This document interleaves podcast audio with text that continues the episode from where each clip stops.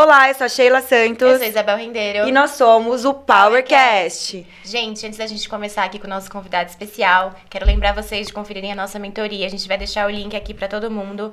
Uma mentoria maravilhosa de empreendedorismo que eu e a Sheila a gente faz para poder ajudar aí quem está começando o um negócio, quer saber todos os insights para poder minimizar os percalços, né, do empreendedorismo. Che, conta pra gente quem que tá aqui hoje. Gente, ela é tão poderosa que eu fiz uma cola e porque é muita coisa, né? Então, a gente para não deixar faltar nada, né, Carol, já fiz aqui uma colinha. Ela queria tanto trabalhar no mercado financeiro que se tornou presidente da Liga de Finanças da Insper. Logo, viu uma oportunidade debaixo das unhas, mas como não tinha dinheiro para empreender à frente da Lapag, sua fintech de gestão e pagamentos para salão de beleza, transformou seus populares brigadeiros em uma fonte temporária de renda. Em dois meses, obteve 4 mil reais para abri-la. Em seguida, viu uma oportunidade ainda maior no setor e fundou a Gal, gente, que eu conheço. Estava aqui falando horrores já. Agregadora de salões, que hoje já é a maior rede de salão em São Paulo. Bem-vinda, Carolina muito Mendes. Obrigada, muito obrigada. Ei, gente, a gente tem uma entrevistada maravilhosa aqui dentro hoje do Power. Empreendedora nata, né? Sim, eu tô super animada porque a gente fala muito sobre Gal Power, né? Que é esse trocadilho com autoestima, beleza, mas também a potência da gente conseguir empreender como mulheres, conquistar o nosso espaço e Powercast, né? Então tô super feliz de estar aqui. Nossa, Estamos engajadas. Perfeito, é. Exato, amei. Uhul, gente. Mas, Carol, conta um pouquinho pra gente da sua história, assim, você já deu uma boa introduzida, mas como que começou tudo? Conta pra gente como que foi. Legal. Então, contando um pouquinho de, de onde, de onde nasceu o empreendedorismo, né? Na, na verdade, eu não nasci com essa força empreendedora que eu acho que muitos empreendedores nascem de querer empreender, né? Minha primeira vontade foi pro mercado financeiro, porque eu tinha uma inspiração super forte dentro de casa, que era minha mãe que começou trabalhando em agência de banco e foi vice-presidente de, uma, de um banco internacional. Que incrível, gente. Então eu nasci olhando para ela e achando, inclusive, que lugar de mulher é onde ela quiser, né, em primeiro lugar, mas dá para fazer tudo. Ela é muito linda, é muito mãezona, tal. Então esse, esse, isso me deu muita força para, para, enfim, sonhar alto, mas principalmente para no início falar que eu quero trabalhar no mercado financeiro. Acho que tinha essa conexão ali emocional. Uhum. Fui para o INSPER, entrei no Finance, etc. E foi estudando o lado de investimentos de empreendedorismo que eu descobri startups, né? Então, na época que eu estava ali na faculdade, tinham poucos exemplos de startups, mas a 99 estava nascendo. Ah, que legal. E aí foi ouvindo o Eric da Monax falando sobre a 99, o perfil dos empreendedores, que eu fui entendendo. Peraí, eu acho que eu tenho muito mais perfil desses caras aqui do que de uma analista financeira. E, e aí foi aí que me deu o clique. Então foi numa palestra, eu saí da palestra, inclusive, eu que tinha convidado o Eric pra ir, né? Aí virei pra ele e falei: Olha, Eric, eu acho que você me tornou uma empreendedora aqui hoje. Que delícia. Demais. Não, super, super Imagina legal, ele né? citando isso. Uhum. É, e, ele, e uma empreendedora se inspirou nele e ainda por cima virou uma empreendedora de mega sucesso. Meu, ele deve achar o máximo, né? E ele é nosso investidor Ai, hoje. Incrível. Então, assim, é uma história muito, muito engraçada, né? E aí, então, surgiu essa vontade. Eu acho que parecida com vocês, eu sou o tipo de mulher que gosta de fazer acontecer. Então, eu descobri isso, estava literalmente na metade da faculdade. E aí eu comecei ali mesmo, né? Não tinha, não tinha dinheiro, não tinha coragem também de pedir dinheiro emprestado para minha família. E aí eu comecei a vender brigadeiro, juntei Incrível. ali a graninha inicial e assim Demais. comecei a Já começou a, a, empreender, gente. Já é. começou a empreender, porque Sim. o empreendedor, ele ele quer, ele, ele, ele não tem dinheiro, ele acha formas de, de Exato, começar do zero, você já começou a empreender, fazendo brigadeiro já é um empreendimento. É, é, e tem um tem um valor que a gente a gente coloca ele na parede hoje, né? Faz parte da da cultura da Gal, mas eu acho que começou muito assim, é isso que sustenta as nossas evoluções, que é capricho, né? É, e, e, capricho, é, seguindo uma definição do Cortella que a gente adotou para si, que é fazer o melhor que você pode na condição que você tem, até o momento que você pode fazer melhor ainda. Então, no começo, assim, o nosso primeiro produto, o nosso primeiro design, o, o, o primeiro capital investido, a gente olha para trás uhum. e fala uhum. assim, gente, que, que vergonha, né? Mas é, tem que começar, tem que começar, tem que começar em algum lugar, tem que né? Começar. Sim empreender não dá para deixar no sonho, né? Tem que é começar. É Exatamente. Vamos lá. De onde veio o desejo de empreender ou porque. Bom, já respondeu, já Ela nem já preciso perguntar. É. O que é considerar antes de empreender? Putz, eu acho que tem vários fatores, né? É, eu, eu, eu acho que é, sempre vão ter trocas que precisam ser feitas, né? Ou escolhas.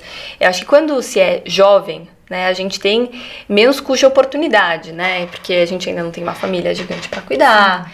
É, na, enfim, na fase que está na faculdade, tem poucas coisas a perder e, e, e etc. É, ao mesmo tempo que quando você tá mais velho, já passou por mais experiências, você já passou por mais, mais experiências, provavelmente Sim, você vai atacar algumas coisas mais fáceis.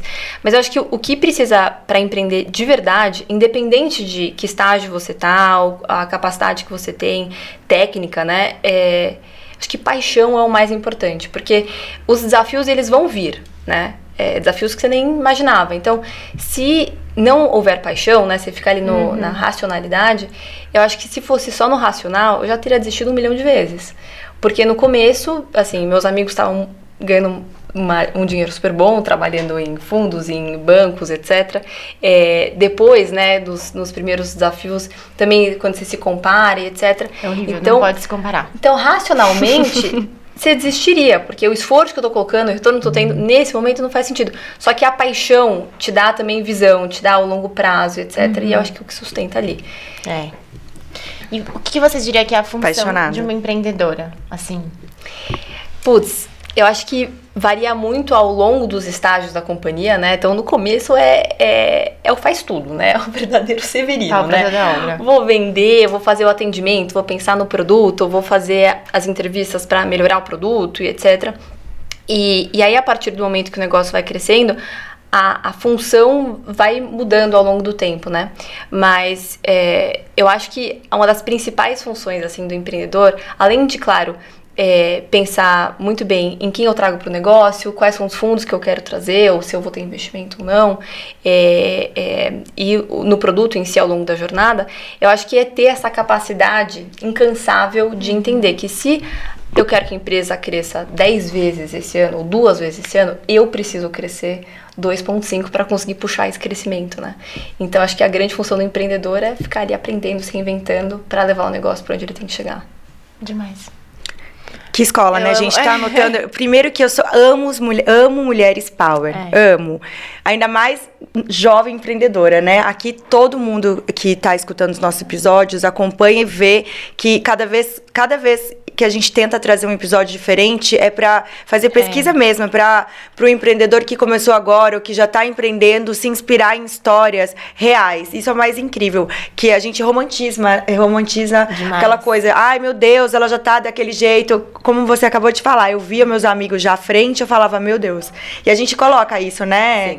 na nossa vida. Tem gente que desiste por causa disso, Sim. mas eu acredito que o empreendedor nato, aquele empreendedor que às vezes, como você, não sabia ainda que era empreendedor, uhum. dá um gás. Sim, total. E, e, volta para aquele, aquele ponto que eu falei sobre paixão.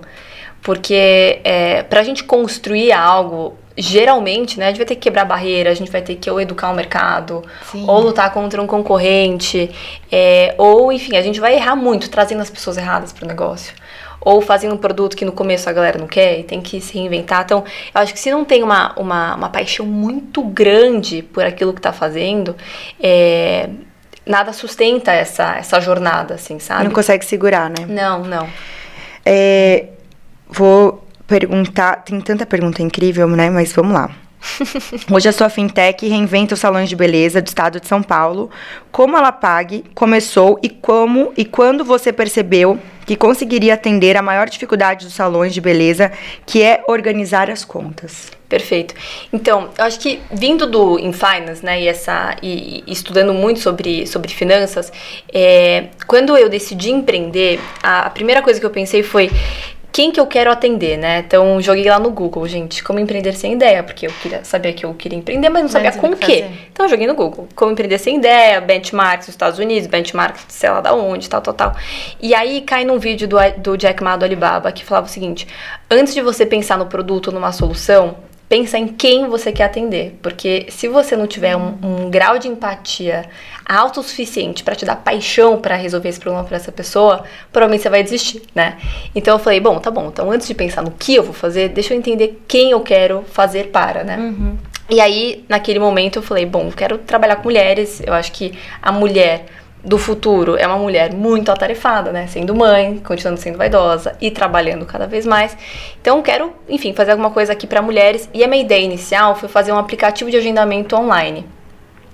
Que é incrível. Que é incrível. Que é incrível. Né? Então, na época ali do InFinance, imagina, eu saía da faculdade, ia pro InFinance, o InFinance só tinha homens praticamente na época, tinha que marcar uma depilação, era super desconfortável, ia no Sim. banheiro marcar, né? Então eu falei, bom, acho que essa mulher do futuro, ela vai precisar de ferramentas assim, mas não só para salão, né? Mas para pediatra, para ginecologista, tal, tal, tal. E então essa foi a ideia inicial. E aí o que traria mais fluxo para esse aplicativo era salão de beleza, porque vi lá várias pesquisas de comportamento do consumidor. A mulher brasileira, em média, vai duas vezes por mês no salão. Enquanto todos esses outros serviços é a cada três meses, ou enfim. Eu vou toda tempo. semana, gente, adoro. É, então. Mulher Eu- gosta de se cuidar, né? Exatamente, ainda mais a mulher brasileira. Então eu falei, bom, deixa eu conversar com os salões, porque se tiver sufi- salões suficientes, esse aplicativo vai começar a girar. E aí comecei, eu coloquei uma meta de entrevistar 100 salões de beleza, de todos os tipos, né? É, e aí na quinta entrevista com o salão, eu vi que a ideia era uma merda. Por várias razões, né? Eu entendi que a agenda do salão é super complexa, que tinha que ter conexão com o RP, que, enfim, tinha falta, não tinha muita abertura à tecnologia, que não tinha tanta disponibilidade de capital para pagar por mais uma ferramenta, enfim, fui descobrindo que a ideia era uma merda, só que eu me apaixonei pelo ambiente do salão. Né? Assim, eu já frequentava, obviamente, mas quando eu entendi o negócio, vi ali a roda girando e conheci algumas empreendedoras, eu acho que ali foi uma das primeiras coisas que me, que me fisgou. E aí eu tava tendo na faculdade aula de direito, aprendendo sobre tributação, sobre, enfim, coisas trabalhistas, e tinha essa visão financeira. E aí, conversando com uma, com uma dona de salão um dia, eu falei assim, eu comecei a perguntar, tinha acabado de ter aula sobre, sobre tributação, eu falei, ah, como é que funciona aqui, tal, tal, tal. E aí eu descobri um dos maiores rombos do mercado de serviços de beleza, que era a bitributação e o passivo trabalhista. É um negócio super técnico que se eu não tivesse investigado, eu jamais descobriria, né? É, então acho que essa, essa questão inicial de, de ir pra rua, de pesquisar antes de levantar um produto, é, Conhecer sabe? onde você vai investir seu dinheiro. conhecer, tal, tal, tal. E depois eu voltava com, com um aplicativo desenhado no papel mesmo, depois as telas e tal. Então, quando eu fui, de fato, usar aqueles 4 mil reais de brigadeiro pra fazer, eu sabia exatamente o que eu precisava. Exatamente. É. E então, o que que, o que que a gente criou ali? A gente criou uma das primeiras soluções de pagamentos. Então, era uma maquininha de cartão conectada a um sistema bem simples de, de, de, de software mesmo, é, que conseguia fazer o split das comissões. Porque um salão de beleza, ele é um marketplace. Todos os profissionais ali, eles não são seletistas, eles são parceiros. Então, você fez uma escova por 100 reais, Ele ganha uma porcentagem. Geralmente é 50 do salão, 50 do profissional. E aí o que acontecia é que o salão recebia tudo, tributava sobre tudo e depois você passava. Então. Que não tem o menor sentido. não, não tem o menor sentido e, e- e não tinha muita solução, né? E aí, bom, voltei pro meu professor de direito na época. Eu falei, olha, quero criar isso aqui, será que dá pra criar isso aqui? E aí eu era super aplicada, então ele me ajudou ali. Ele falou assim, Carol, você não vai acreditar. Esse problema é tão grande que tem uma lei sendo discutida sobre E isso. saiu essa lei. A gente, inclusive, no último episódio, falaram, a gente falou sobre ela. Isso. É verdade. falou sobre, sobre que foi aprovada há pouco tempo no Congresso, É, inclusive. A lei do salão inclusive. parceiro. E aí, quando ele me falou Esse isso, Powercast é o máximo, né, gente? tudo Porque conectado. aqui é tudo conectado. E fora que é exatamente onde a gente quer chegar, que as pessoas aprendam como você que foi fazer a pesquisa, porque eu acho que quando a pessoa tem o conteúdo, tem a informação quando vai empreender, independente do que, do que ela vai né, fa- falar, Uhum. fazer na vida É. dela, ela tem umas, uns casezinhos de sucesso lá que ela escutou. Fiz isso, fiz isso. E, e segue, segue esse Total, caminho. total. Continua, total, Carol, por favor. Total. Imagina, é isso aí. Então aí a gente criou essa, essa maquininha que conseguia dividir. Então as coisas ficaram. E a gente lançou quando a lei foi aprovada ainda. Incrível. Então, assim, as coisas super casaram. E aí, aos poucos, a gente foi criando ali um sistema de gestão, né? Que ia além dessa gestão de comissões e ela entrava na gestão do salão. Então, aos poucos, a gente foi é, elevando a lucratividade, porque a gente reduzia a tributação, a gente reduzia, enfim, os custos com TED Doc, antecipação, porque o fluxo do salão funciona de uma forma ali é, não casada com, as com os prazos de pagamento, enfim. E, e aí isso foi organizando ali tanto as relações quanto a gestão de uma forma básica dos salões, né? Mas aí foi trabalhando com esses salões através de Lapag, através de sistema e maquininha, que surgiu o Gal. Gente, Que incrível. Pra eles deve ter sido muito maravilhoso, né? Muito. Porque é muito bagunçado normalmente, porque tem vários que ainda não tem isso, né? Não. eu vejo que eu falo, gente. A grande Faz. maioria não tem, né, Carol? A grande A maioria. grande maioria Isso deveria ser incrementado, né? Acrescentado. Os sa- os salões assim. É não, verdade. deveria ser obrigatório. Obrigatório, tipo, olha, porque, faça gente, o nosso isso. país, a gente paga imposto, inclusive em frete. É o único lugar do mundo que acontece É. isso. Então, realmente, o nosso país, com esse negócio, se você não, não entende É. de número, tenha um bom contador, tenha um- uma boa pessoa que possa te ajudar na parte parte, administrativa, porque eu acho que uma empresa, ela funciona é, em volta, principalmente... Sim. Tem, E todos os tá setores ali. são impor- importantes, mas a parte financeira é muito importante. Muito. Sim, e é um problema muito grande a ser atacado, né? Porque quando a gente olha para o mercado de serviços de beleza, e claro, vindo do mercado financeiro e tendo também essa visão de, de analisar o mercado também de uma forma mais top-down, né? Qual o tamanho do mercado, qual o tamanho do problema que eu quero resolver, existem um milhão de salões abertos no Brasil. CNPJs, né? É muita coisa. É muita gente. coisa. E, e 87% desses donos de negócio são profissionais da beleza. Então eles O- não têm O que é uma Eles não profissão, têm é uma noção. profissão linda, gente. Assim, não consigo nem falar quanta admiração eu tenho. Mas é, ar- o, o artístico, geralmente, é antagônico a o gerenciamento, né? É, e, e precisa se ter né, uma complementaridade para que esse negócio, o salão de beleza, dê certo.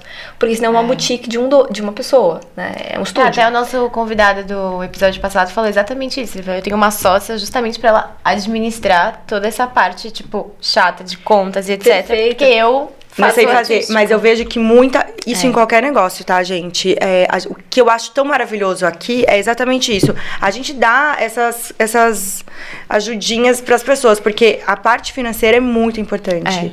Sim. A- As pessoas, às vezes, começam a faturar mais e quebram, porque não tem o fluxo de caixa, não tem várias coisas. Então, Sim. Tá quando organizado. você começa uma empresa, fique atento à forma que é, né, de imposto, de tributação, é, quem pode, às vezes, ajudar a organizar essa parte administrativa, financeira, é muito importante. Sim, gestão de pessoas, treinamento, protocolo. Enfim, é, é tanta coisa que realmente precisa ter uma. Precisa ter uma junção base. dessas duas coisas para isso acontecer, né? E como eu falei, essa não é a realidade de mercado hoje, né? Não. Então hoje a gente se sente muito protagonista, né? Antes da pandemia, é, modelos como o da Lapag ou, ou, ou ainda mais da Gal, eles já se faziam muito necessários por conta dessa base que eu falei pra vocês. Agora, pós-pandemia, é ou se reinventa ou se ajusta ou não, tem como seguir, porque Concordo. agora, se a gente tinha que ter rentabilidade no passado, hoje a gente precisa, né? As coisas ficaram muito mais apertadas. É, as, as- por, por exemplo, no mercado da beleza, as pessoas descobriram o atender em casa. Ou, ou a mulher aprendeu a fazer algumas coisas em casa. Sim, então, assim, o muito. salão, ele nunca teve que ser tão profissional. Né, Concordo, tão verdade. acolhedor. Ele nunca teve que pensar tão bem em estratégias de funil de clientes. Nunca. CRM nunca foi tão importante. Então, para isso, como é que a gente faz isso?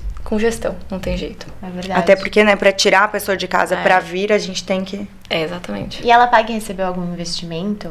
Sim, então, nosso primeiro aporte foram dos brigadeiros de 4 mil reais. Adoro. Adoro. Tá vendo, gente? Pra começar seu negócio, você apenas precisa começar e ter um- alguma coisa Exato. pra iniciar. Exato. Não, e esses 4 mil reais foi pra designer, abrir CNPJ, site no Wix e as primeiras máquinas. E aí depois o negócio tem que começar a girar também. O melhor investidor é o cliente, né? Mas ah, aí depois desse, desse pequeno mini aporte, a gente fez uma rodada profissional com, com o Canary, com o Renato, que foi um dos empreendedores que me inspirou e era meu mentor antes de, de ser um investidor. Cláudia Haddad, Marcel Teles, enfim. Então, algumas pessoas entraram nessa, nessa primeira rodada. E aí, quando eu...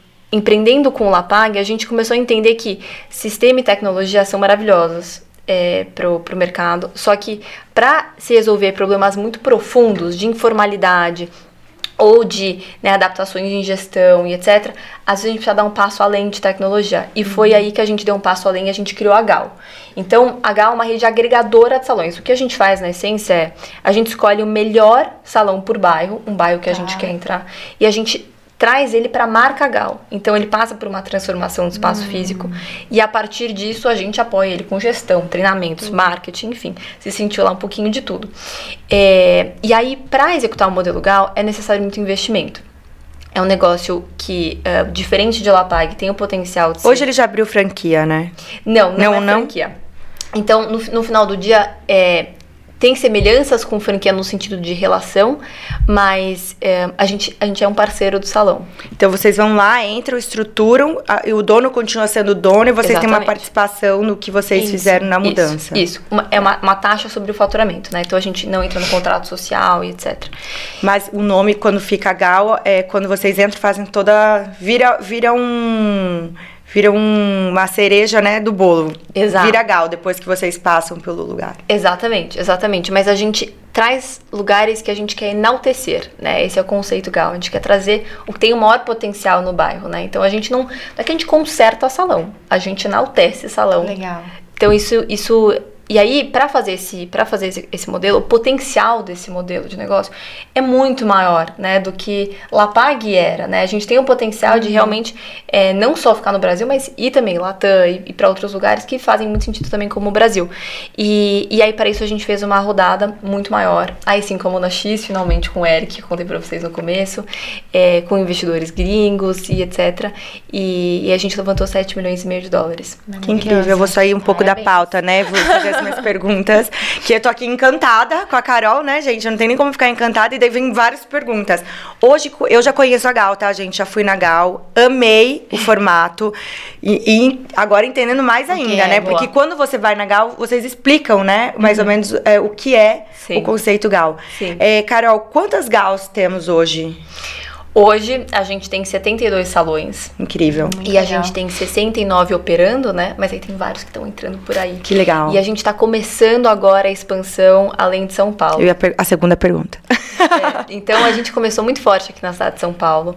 Foi uma escolha por é, economia de escala mesmo, né? Então a gente conseguia estar mais próximos em termos de treinamentos e etc. É, com uma dorzinha no coração porque batia leads, né, de, de diferentes estados. Mas a gente está escolhendo fazer por enfim, uma expansão circular mesmo, né? Então a gente está entrando agora em Campinas, legal. São Bernardo, enfim, no ABC todo, etc. Que legal. E daqui a pouquinho fora do estado de São Paulo. Então, que incrível. Tá um momento super desafiador como empreendedora, Sim. que é a gente passar por uma reinvenção de, tudo bem, a gente fazia assim as coisas, e agora a gente vai ter que fazer de outro jeito para para conseguir escalar. Sim. E como que é esse approach com os salões? Eles têm uma resistência do tipo, o que, que você está vindo fazer aqui ou é tranquilo essa troca? Então, hoje, é, no começo, né, é, a gente passou por um, por um desafio que foi de explicar o modelo, né? Porque é, o conceito de rede agregadora para salões, a gente é o primeiro no mundo, quer dizer, não dá pra gente falar assim, ah, então, sabe a rede Hilton, então é igual eles fazem tem isso, né? Não, uhum. não, São os pioneiros, sempre tem que explicar mais é. vezes. Tem que explicar, né? Então, assim, os, os nossos primeiros clientes a gente já conhecia de algum lugar, né? Porque já usavam o nosso sistema ou já tinha uma relação e etc. É, então, é, isso, Lapai ajudou muito, né? É, hoje em dia, é, a gente já está muito mais conhecido dentro do mercado, então tem muita gente que nos busca. Ah, que demais. E mas, assim, com muita dor no coração, não é todo salão que consegue entrar para a Redigal, né? Então a gente ah. passa por um processo de seleção onde a gente olha se o salão está saudável financeiramente, se o empreendedor tem potencial, porque é, no final do dia, vocês sabem, né? A ideia em si, uma estrutura em si, uma empresa em si, ela acaba sendo muito do que é o empreendedor também, né? Não, então, e ela só funciona para que a galera tem que estar tá no mesmo Hashtag sangue no zóio, né, é gente? Isso. A galera, todo mundo que entrar tem que estar tá na mesma é sinergia isso. de querer o mesmo objetivo final, né? Exatamente, exatamente. Então, é, então a gente faz essa pré-seleção, né? Então a gente foi aprendendo ao longo do tempo. E, e existe a resistência, a, a mudança, ela é, ela é, ela é sexy, mas na prática ela é desconfortável. Sim, né? exato. É, então, é, a virada, a gente, enfim, a gente faz uma esteira de transformação e de implementação no geral, é, onde a gente tenta fazer as coisas dentro, dentro do prazo e da forma que seja mais confortável possível, não só para o empreendedor, mas para a equipe. Mas um, hoje em dia a gente foi aprendendo a forma certa de se comunicar, principalmente por sermos jovens. Né? Eu te entendo. Então Nós, no começo, né, Bel, a gente é, entende. A gente sofre com isso. Então no começo a gente ouviu muito É, ai, mas. Tenho é que 30 vocês são- anos de salão. É, eu tô, eu tô aqui há 30 anos, vocês são jovens, tal, tal, tal. E, e aí hoje, ao invés da gente ter que falar, as pessoas perguntam pra gente, né? Então, assim, a gente foi conquistando esse lugar sem soberba, sem, sabe, é, demonstrando, né, por fatos e dados as coisas que a gente tá falando. Então, uma das formas, por exemplo, que a gente achou de, de, de ter menos resistência, né, e achar o nosso lugar dentro do mercado, foi tendo uma equipe de quase 10 pessoas de dados. Ia falar, mostrando número, porque no Mostrando final todo mundo quer ver número. Exato. Até porque tem muita gente que talvez tenha resistência até da tecnologia em si. Sim, né? De tudo. você entrar, não é só o formato, o formato que você muda, É. aí você muda toda, tudo que ele soube até hoje. O operacional, Né? Exatamente. de. Aí a hora que você mostra, olha, você vai faturar em tanto tempo isso, as pessoas não, peraí. Eu acho também. Porque é que É. nem a, a- a gente entrar pra uma faculdade ou pra um, pra um negócio novo. Não, mas olha, tá aqui. Não, mas eu sei fazer. É Uhum. bem esse negócio É, de. exato. Peraí, deixa É, eu te mostrar é. também. Mas uma das belezas do modelo de agregação e que é, hoje olhando para trás, a, a gente fez isso de uma forma é, não, não diretamente intencional, né? Mas é, que a gente é tão apaixonado pelo mercado, a gente respeita tanto e a gente acha tão lindo que, que foi construído até hoje, que a gente não queria chegar destruindo o passado e construindo em cima. Até porque senão a gente estaria construindo o salão do zero. Então, é, a gente criou esse conceito de vírgula, né? Não sei se vocês perceberam, mas é gal, vírgula. Eu né? vi. E o que, que é o conceito de vírgula? A gente não chega sendo ponto final para o salão. Poxa, se o salão Nossa, chegou é. até lá, ele tem uma essência, né? Então, é, a vírgula pra gente, ela representa várias coisas, né? Mas entre elas é, é realmente a gente somar a partir daquela história. Então, a gente agrega com gestão, claro, mas se o profissional chegou até aquele momento, ele tem uma essência, ele tem algo que precisa ser mantido. Por isso que quando o Gal entra, é, você vai conseguir ver diferenças entre um salão Gal e o outro. Não só pelo nome, porque é Gal, vírgula, o salão e o nome anterior, mas você vê que nem tudo são copy-paste. Tem semelhanças, até para cliente identificar, Sim. mas eles, eles têm as suas diferenças entre si e eu acho que essa é uma das grandes belezas do negócio, né? Então a gente tem salão especialista em, em loiras, outro especialista é, em mega hair, outro mais salão de fluxo, outro mais full service. Eu acho que é isso que torna também a nossa vírgula tão potente, que é a diversidade, né, gente? Na prática, é, acaba sendo uma grande estratégia. Que máximo. Nossa, eu tava vendo legal. aqui a produção, a produção encantada. Tava assim, ó. Não, mas é porque é muito bacana. Eu vou perguntar aqui, a Gal tem um centro técnico e um salão de laboratório e conta com 50 colaboradores e 700 profissionais de beleza. Como proporcionar um ambiente colaborativo, que era mais ou menos o que a gente estava falando agora, e não competitivo por natureza? Boa. Eu acho que é uma pergunta complexa, né? Acho que assim, quando a gente olha, por exemplo, é, da forma mais, mais é, tangível, talvez, né? É, o que, que um salão precisa para dar certo? Ele precisa de tecnologia, ele precisa de boas práticas de gestão, ele precisa de uma equipe bem treinada, ele precisa conseguir sustentar né, esse equilíbrio entre oferta e demanda, é, e ele precisa ter relatórios muito bons para tomar decisão. Eu te falei aqui sobre todas as áreas da Gal. Ou seja, se uma das áreas não entrega, a gente não entrega o sucesso do salão, porque você não consegue substituir uma é coisa uma coisa pela que outra. vai a outra. Então, é, quando a gente entendeu, né, que é, é só trabalhando junto que a gente consegue en- en- entregar, foi aí que a gente foi adaptando nossos, enfim, as, a- as organizações de gestão para que a complementariedade existisse né, na prática, né? Então, quando você pega, por exemplo, metas compartilhadas, né? Todo mundo tem uma parte da meta ali que é o GMV, ou ah, que é o faturamento geral da rede, né? É, ou squads, por exemplo, né? Então somos de áreas diferentes, mas a gente tem aqui um objetivo conjunto que é a organização de squads. Legal. Então tudo isso na, na prática foi é, permitindo, né, que é, a gente conseguisse trabalhar juntos.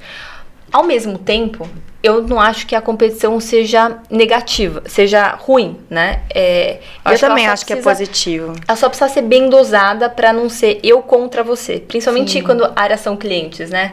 Então, área de atendimento versus área de tecnologia, área comercial versus área de implementação. Geralmente essas são áreas que, que dão alguns atritos, né? Então, ahn, o que a gente fez, né, para que isso não acontecesse, foi ahn, criando né, esses, esses squads para as pessoas terem né, objetivos em comum e não um contra o outro. É, mas a gente olha para a performance de uma forma muito objetiva. Legal. E eu acho que isso é muito necessário quando se tem um time diverso. Para tirar vieses de, de, de análise, etc. Então, dentro de performance entre áreas, eu acho saudável ter competição. Contra, sim, é em Sim. primeiro lugar, né? Putz, eu, eu esteve, estive nesse lugar no, no mês passado, eu quero ter num lugar pouco melhorar. melhor. Exato. É. Isso é Eu, eu também, eu gosto, eu gosto porque eu acho que a competição, né, gente, quando é exatamente como você tá Saudável. falando, é, você ins- inspira a pessoa, tipo, ah, a pessoa tem uma loja lá que não tem, ela vê a, a loja que acabou de abrir que tem papel de seda, que tem uma sacola, uma embalagem melhor, Sim. que tem uma perfumaria dentro, sabe? Você chega, a loja é cheirosa, as peças são passadas diferentes. Eu acho que quando você entra com um formato que você inspira outra pessoa e a, e a pessoa acaba é, tam- se movimentando pra, putz, meu, eu preciso Quero fazer uma também coisa chegar legal lá, também, eu acho que porque isso é bom, é bom, é uma- eu acho que é legal, porque vo- a gente só, às vezes só sai, muitas pessoas, né, sai da zona É. de conforto quando Sim. ela, às vezes, não faz tanta pesquisa Sim. e, né, acaba... Ai, o meu tá bom, é isso, não É. É, funciona. Isso é verdade. Funciona. E aí não Total. Funciona, na verdade. funciona. Tem esse Total. E quando a gente olha para o nível é, corp, né, quem tá no escritório, enfim, tem todas essas coisas aí que eu falei para vocês, mas quando a gente olha nível rede, agora são 700 e poucas pessoas. É muita gente. Então, como é que a gente extrapola a cultura Gal escritório para toda a rede, né? E aí, é, o que a gente via acontecendo no mercado é muito ego né? Então tem muita vaidade, é muito comum você ver, né, profissionais que, que se afirmam ali com base em ego e, e etc. E às vezes a competição, ela é baseada em coisas que Não são. é seguidores no. Instagram, é cliente, tal, tal, tal, é, ah, ele mexeu na minha escova, não enfim, então a gente direcionou isso para uma coisa que é, vamos trocar energia em coisas que não compensam, para energia em algo que todo mundo ganha mais dinheiro. Então a gente criou uma competição, né, que é mensal, ela, é- ela não para, que chama Gal Reconhece, que é uma competição por categoria, né, é, e a gente elenca os melhores profissionais com base em qualidade. Legal. Legal. E aí, esse é um negócio que a gente investe uma grana, né? Então, todo mês alguém é premiado e todo bacana. trimestre alguém é premiado de uma forma mais, mais potente, Legal. né? Então todo Por mundo quer categoria. manter o padrão. Exato, exatamente. E aí a gente começa a, certa forma, ao invés de competir por aparência, por coisas mais superficiais, que no final do dia não agregam nada pra ninguém, vamos já colocar essa energia então em algo que é produtivo. E como é feita essa votação? É Curiosa, gente. perguntar, como que faz essa Então, é, não existe votação.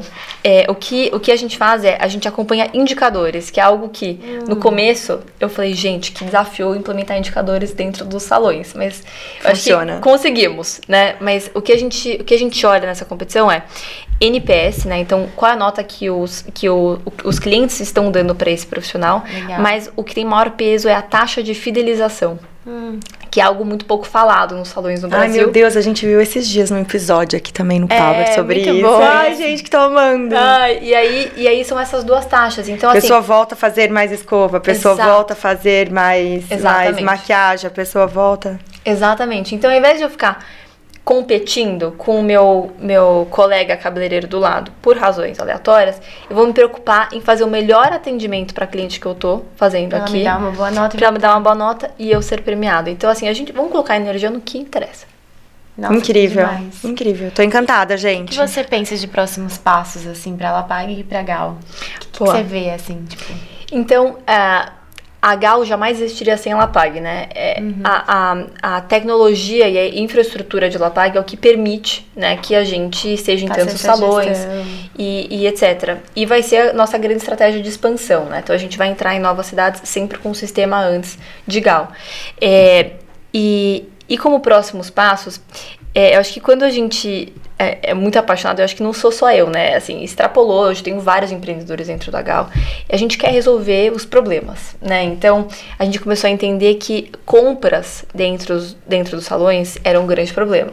Por conta de gestão de estoque, por ah, informalidade da, enfim, das, de como as coisas eram organizadas e etc.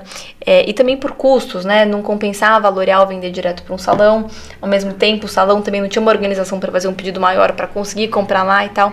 Então a gente está entrando numa etapa agora de, de além de fazer o que a gente tá, tava fazendo como modelo de agregação, que é fazer centralização de compra. Que incrível. Demais. Então esse é um próximo passo que a gente está dando entre solução e de Vocês resto. fazem a distribuição. Incrível, Isso. porque vocês já têm uma grande Legal. demanda de salão pra vocês comprar. Daí cada um vai poder comprar a quantidade que quiser.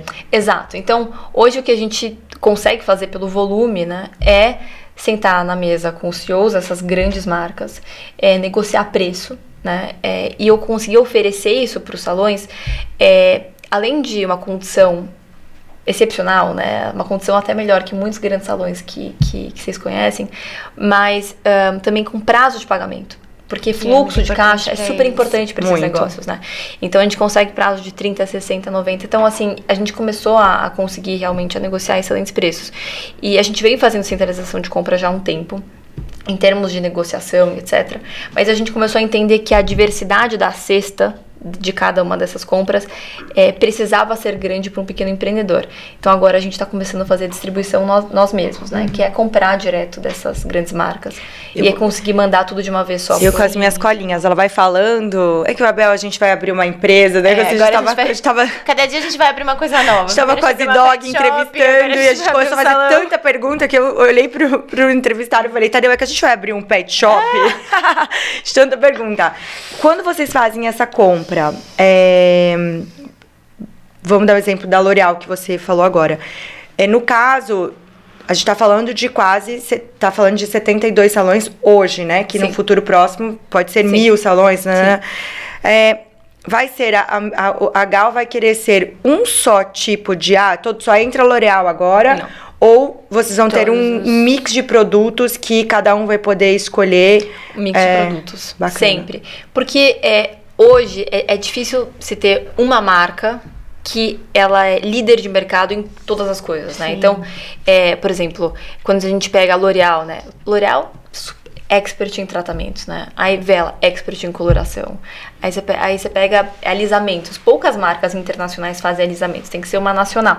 Então, assim, por definição, será Legal. muito difícil a gente conseguir fazer um posicionamento como desse já recebemos propostas, mas a gente vai manter a nossa diversidade. De todos os produtos, esmalte, Sim. tudo. Bacana. Sim. E até o, o equipamento que todo mundo usa, não sei se Sim. vão ajudar a Então, a gente, a gente sempre faz grandes negociações. Claro que, é, para a gente manter um padrão de atendimento, a gente fez uma lista de o que não deveria entrar na rede, né? uhum. né? Então a gente tem uma listinha de quais são as marcas que não estão aprovadas e a gente faz vários testes dentro de casa, etc. É, mas eu acho que essa diversidade é super importante, né? E, e você tem marcas muito re, por região, né? Então, é, por exemplo, a gente percebe que existe marcas favoritas Moema, Vila Olímpia. E aí você vai para Moca, por exemplo, existem é outras. Então, acho que essa diversidade, e justamente essa é uma das belezas do modelo Gal, né? A gente ser o melhor salão do bairro, né? E para isso, eles não precisam ser todos iguais. Sim. e olha, é. faz muito sentido tudo, porque além disso, é, o importante não é você mudar o gosto do cliente, é você melhorar o que ele compra, né? É tipo, isso, ele comprar exato. mais do que você mudar, eu vim aqui, era daquele formato, Sim. agora mudou tudo, não me identifico mais. Não, exatamente, exatamente. É. exatamente. E muda muito esse negócio de bairro. Eu, eu falo por experiência própria que eu já tive lojas em cidades diferentes, as cidades eram 50 é, quilômetros, é, 100 quilômetros. Então, o que vendia essa camisa depois de 100 km já vendia outro É, porque São Paulo é tão grande também que cada bairro é uma cidade. É uma cidade. Quase. Exato, tipo, exato. você tá aqui, você tá falando com sotaque, você chega lá é outro é isso, até. É verdade. É você é de São Paulo? é... Bom, Bel, vamos para é isso nossa... que eu ia falar. o papo tá tão gostoso que já tá, já a gente chegou nas nossas power questions, tu, tu, tu, que é para quem não conhece ainda, gente, as nossas powers, elas são rapidíssimas aqui, perguntinhas rápidas. E Carol é muito rápida aqui, né? E, e explica muito bem, né, Bel? Não, maravilhosa. A gente assim é. encantada Ai, com ela. Super bem, tá ótimo. Muito, muito maravilhosa. Vou começar então, é... Já falaram mal do seu negócio, Carol? Já duvidaram muito da gente é, mal, uh, eu acho que mal, mal não, mas eu acho que o duvidar de alguma forma é você imprimir uma visão negativa sobre o outro, né? Sim. E aí isso já fizeram muito da gente, que a gente não era do mercado, que a gente era muito jovem. Do outro lado, né, não no mercado da beleza, mas que eu era mulher, muito jovem e tal, a gente já tá lá em todos os indicadores mais negativos, né, para receber investimento, Sim. etc. Mas eu acho que quando a gente transforma isso em, em conformismo, em conformismo, Gasolina, força, né, tipo, então já fala mal então, que daí eu vou te mostrar o contrário. Exato, exato. Gal Power, é. porra, né? Adoro, gente. É isso. e a vida de empresária é boa? É... Houve uma pausa que é... polêmica, polêmica essa pausa. eu, eu acho que. Eu Sem acho... romantismo, pode ser sincero. Por favor. Eu, eu acho que o, o, o o retorno de ver algo que você tem tanta paixão acontecendo, ele compensa o resto, né? Peraí, produção. Ah, bom. Eu vi que deu uma, deu uma pausa até na nossa tela. Tá tudo bem, né? Vamos lá. Eu acho que, a- eu acho que o, o, o lado positivo de se, de, de se ver algo que você tem tanta paixão acontecendo compensa, né? Mas na prática, é, muita coisa dá errado, ah, enfim. Então, tem sua parte negativa também. É. Vamos lá. É, o que você aprendeu como empreendedora? Como empreendedora, é, eu, empre- eu entendi que é, a paixão pelo que está fazendo é a maior força, né? Então, eu acho que como mulheres empreendedoras e tal, a, a síndrome do impostor sempre vai vir, né? Então, putz, eu não, eu não tenho capacidade suficiente para fazer a nossa primeira rodada de investimento, ou eu não tenho capacidade hoje para tocar uma pessoa, né, liderar uma pessoa muito mais sênior em, em tempos de, de, de experiência do que eu etc. Só que eu acho que quando a gente tem tanta paixão pelo que a gente está fazendo, a gente desenvolve essa habilidade de se reinventar. Então, eu acho que volta a paixão, gente. Eu acho que ela é, ela é a base, assim, para começar Ontem foi emoção, hoje é paixão, olha lá. coisa. É, faz sentido. O que você faz pra multiplicar o seu dinheiro? Inxalá, gente. Amém, gente. Anotem aí, É, gente. é Reforcem a colinha aí, por favor. Bom, eu fiz em finance. Minha mãe é wealth manager, imagina. Então, come- comecei a investir tudo. no dinheiro. Mesmo o dinheirinho dos brigadeiros, né? Que eu precisava dele rápido, mas eu deixava ele aplicado lá em algo que eu, precisava, que eu podia resgatar rápido.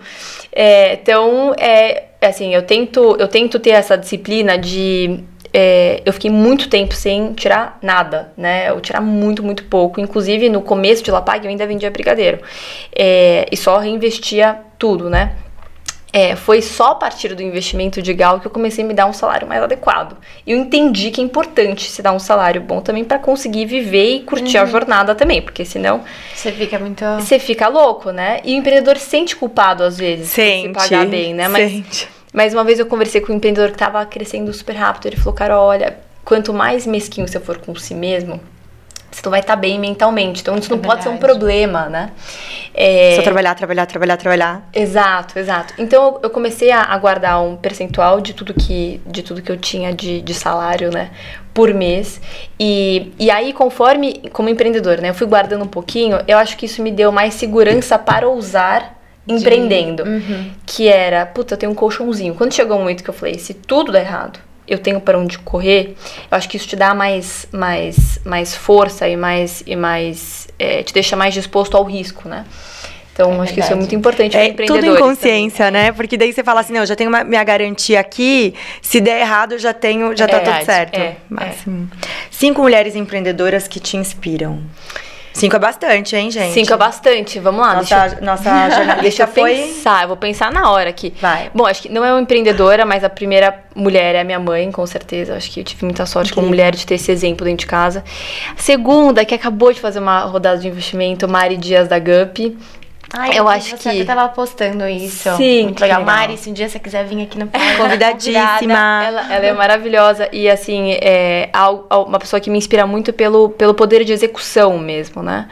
É, então, assim, não tem tantos exemplos de HR techs gigantes que receberam aportes, né? E ela foi lá, ela fez, mesmo sendo uma fundadora mulher. Então, muito, muito foda, né? É, putz, que mais me inspira? Eu vou falar só mulheres brasileiras. É, eu acho que, bom, é- é, não sei se vocês conhecem a, a Márcia, que é a cofundadora da Salve. Ah, sim, a gente já fez é. pesquisa. Também, Márcia. Aquelas, vai. se- e, na verdade, a gente só quer cinco convidados. entendeu? Você vai falando a gente vai chamando. Não, mara- maravilhosa e assim, é, é, a, admiro ela pela capacidade de compreensão do ser humano, assim, a última vez que a gente foi jantar, ela me contou sobre uma ferramenta super interessante, que chama Enneagrama, super legal. Gente, essas trocas são muito, muito São. maravilhosas, né? São. Muito maravilhosas. Eu e a Bel, a gente vai lançar um filme depois do pau, brincadeira. Aquelas, começar. Ah, mas são mulheres maravilhosas, mulheres que estão empreendendo também, tentando fazer a diferença no Brasil, etc. Tem vários outros exemplos, mas esses foram os primeiros que vieram à minha, minha cabeça agora. Não, são Tudo bem, a incríveis, gente te, te incríveis. deixa te dar um. bem. A próxima vez a gente chama a Carol aqui de novo. Mais três, Carol. Ah, lá venho eu de novo com cinco. Cinco Brincadeira. Cinco ilusões sobre empreendedorismo que ninguém conta. É, Bom, a capa é muito glamurosa, né? No dia a dia tem nada de glamour, né? Eu acho que tem uma ilusão muito grande que é, ah, eu quero empreender para ser meu próprio chefe. Nossa, a gente falou sobre isso ontem, É. Isabel. Isso aqui eu acho que é um dos melhores, gente. Os de- É. os melhores. É, porque assim, eu acho que a gente tem essa. Quando a gente pensa em ter um, um líder, nem sempre a gente concorda 100% com as coisas, então tem um pouco dessa dor, né? Aí eu acho que desse lugar de raiva vem o. Eu quero ser meu próprio chefe. Só que, só que você não ter ninguém pra te liderar, você liderar as pessoas, É exige muita gigantesca. coisa. Existe disciplina, existe, sabe, uma auto, autoconfiança muito grande. Ser o líder, principalmente o líder geral, é muito solitário, né? Então, é, não é tão gostoso assim, não. Acho que tem, um, acho que tem uma, uma ilusão de é, autonomia muito grande, né? Mas acho que junto com a autonomia vem muita responsabilidade. Muita responsabilidade. É, então acho que tem que fazer essa, essa conta direito, né? Então acho que essa é uma das primeiras ilusões. É, ahn, que mais? É, eu acho que é, muito, é, muito, muito é falado sobre, sobre resiliência, né? Que putz, precisa aguentar o tranco, etc. E eu não sei só se é resiliência, mas acho que é a capacidade de se reinventar Sim. né? Então, eu, assim, eu sempre tive essa, essa concepção de que, putz, se eu for forte, eu vou aguentar o, o tranco. E eu não sei se é bem fortale fo- é, é, ser forte, né? E eu acho que é mais você ter a abertura e a capacidade de levar um não e falar, Tudo bem, bora deixa eu pra ter o frente. jeitinho de, de achar uma outra solução e é menos força e é mais. é, ser um pouco mais Execução. engenheira na De solução, execução. sabe? Porque às vezes você não precisa é, fazer um negócio que é, é, exige, sabe? Uma, uma fortaleza muito grande no sentido de, de agressividade lá fazer. Às vezes você tem que ajustar algo. Então você tem que, ser, tem que ter essa visão mais engenheira da jeitinho. coisa, sabe? De juntar as informações, de juntar com, com fazer um, um fit com o mercado, modelar direito, etc. É, então isso, essa, é, eu ouvia muito sobre resiliência e eu acho que na prática a gente foi aprendendo que se reinventar acaba sendo mais importante. E, e, e eu acho que é, muito se fala de cultura como é importante se ter cultura, né? E eu acho que quando a gente olha lá pro, pro comecinho de, de, de uma empresa, é muito difícil ter cultura. Então, é, eu acho que tá tudo certo também você não ter uma cultura super definida e for pensando isso, isso Vai um pouco junto. mais pra frente. É. Eu me martirizava no começo, sabe? Todo mundo fala sobre cultura forte, deixo aqui nos primeiros meses colocar a cultura no papel. Não é assim que funciona. Você precisa Você vai criando junto É. com o negócio. Não, ainda né? mais, gente, É. hoje em dia, nessa geração toda que tá vindo com novas startups, com novos business, com novos, sabe, com várias coisas de um de uma nova. Eu acho É, que isso, é, é, muito importante, mas é uma, é, uma, é uma reinvenção dentro do negócio Sim. mesmo, né? Eu tenho uma ilusão boa pra complementar a sua, que é que fala, ah, eu vou empreender que eu vou trabalhar menos. É mentira. Você vai trabalhar muito mais. Muito é mais. Deixa claro. Você não desliga, né? Tem Você não que desliga. acha. Deu problema no sábado. É comigo sim. Acho que a, a, é, a, a conclusão, né, de é comigo sim, quando se trabalha em, em algum lugar, geralmente tem outra pessoa que vai resolver isso, né? E se Exato. ninguém resolver isso, tem uma última instância ali que vai, vai dar um jeito de resolver. Quando você é empreendedora, você é a última. É você a última instância. É tipo, ah, tá. Você é pode estar tudo na China, você pode estar na China, a pessoa fala assim, nossa, viaja, mas a pessoa tá viajando às vezes pra business mesmo. Você tá na China e você tá tendo que resolver no fuso horário de É. uma, sabe? é, tipo, é, é Mas é muito louco, porque eu te- tenho amigos que, tipo, ai, vamos fazer um almoço das duas às oito da noite? Aham. Fala, não, gente, não dá trabalhar. Ah, mas você tem o seu negócio, você não. É. É justamente É. por isso que eu não posso fazer É. o almoço das duas Não, e esse conceito assim de, ah, não é outra área, né? Assim, amigas falando, ah, não, mas não é, não é comigo isso. É, putz, empreendendo é sempre com você. É sempre problema seu, né? Então acho que isso também vale muito. é. Adorei. Eu, eu ia fazer essa, essa pergunta, que já foi respondida, a segunda do Power. É bom que vocês são, assim, rápidas é, por que começar a empreender na área da beleza, Carol? Ah, eu acho que é um mercado gigante, é, com ah, uma rentabilidade desconhecida. é, e que até então poucas coisas foram reinventadas, né? Então existe uma oportunidade muito grande no mercado de beleza. É, começar no Brasil é muito impo- é, sendo muito importante para nossa história, porque é um dos mercados mais, mais férteis do mundo, né? A produção tá animada hoje. e mais, e mais competitivos, né? Então a gente, a gente acha que se a gente der certo no Brasil, a gente vai dar certo em qualquer outro lugar. Porque também o Brasil leva o nome de beleza, né? Mas um, é, ainda o mercado ainda tem muita oportunidade. O mercado de beleza no Brasil ainda tem muita oportunidade. E o porquê, de fato, é porque a gente é apaixonado por isso também, né? Então, hoje eu dificilmente me vejo fazendo outra coisa é, antes de resolver o que, o que a gente está tentando fazer. Que incrível. Que incrível. Demais. Eu vou fazer uma última que eu queria só perguntar, assim, até uma colinha nossa própria. É, qual que é o seu maior desafio com equipe? Com equipe, uh, eu acho que, um, como eu falei para vocês, o empreendedor ele precisa se reinventar ao longo do caminho. E o mesmo vale para a equipe. Né? Então, é, por exemplo, no ano de 2021, a nossa operação praticamente começou em 2021. Né? É, a gente iniciou o ano com seis salões. A gente fechou o ano com 60 salões. no dizer, meio da pandemia, né, gente? No um meio de uma pandemia. Pandêmico, com salão ainda. Exato. Nesse mesmo ano, a gente teve lockdown de março. Né? Então, assim. Tudo fechado. É uma loucura, uma loucura, realmente. E, e o que. É, eu precisei que o, o, nosso time tivesse era essa capacidade de reinventar. Então, para seis salões, a gente fazia as coisas de um tal jeito. Para 60, a gente precisa fazer de outro. Então, acho que um dos maiores desafios é conseguir, né, é, transmitir para a equipe essa necessidade uhum. de reinvenção constante. Que um, eu acho que quando, quando o time consegue fazer isso, né, ou pelo menos casar isso com a mesma velocidade que a empresa está crescendo, eu sempre falo, não, se a empresa cresceu 25% no mês passado, pessoal, e aí, vocês cresceram individualmente também? Porque se você vai se desenvolvendo junto, você cresce junto com a empresa. Se você não se desenvolve na mesma velocidade, provavelmente você vai ficar na sua mesma posição. Então, acho que esse, esse hoje é um dos, dos maiores desafios, né? E eu quero muito que quem está com a gente nesse momento cresça junto, né? Então, eu acho que eu pessoalmente tenho essa vontade, assim, é, e é isso é um desafio, porque nem todo mundo tem a capacidade de, de fazer isso tão rápido, né? Que é. incrível, gente. Que Guardem esse nome. Carolina Mendes ainda vai ser. Já é um furacão. E já já mais furacão ainda, né? Ainda bem que a gente já quete ela, gente. que orgulho de ter você com a gente é, aqui, Carol. Obrigada. Infelizmente Obrigada. terminou. Ah. É. Não, mas conta pra gente, Carol. Suas... Duas coisas. Primeira coisa é, se alguém tem um salão e tiver interessado em entrar em contato, por onde entra, as suas mídias da Gal, ela pague tudo para poder entrar em contato. Perfeito. Então, se um salão quer entrar na Gal, é, consegue entrar em contato pelo nosso Instagram, que é gal.salão, consegue entrar pelo nosso site, galsalão.com, é, ou pode me seguir no Instagram e, e, tentar conversar comigo também, que é carol.mdc.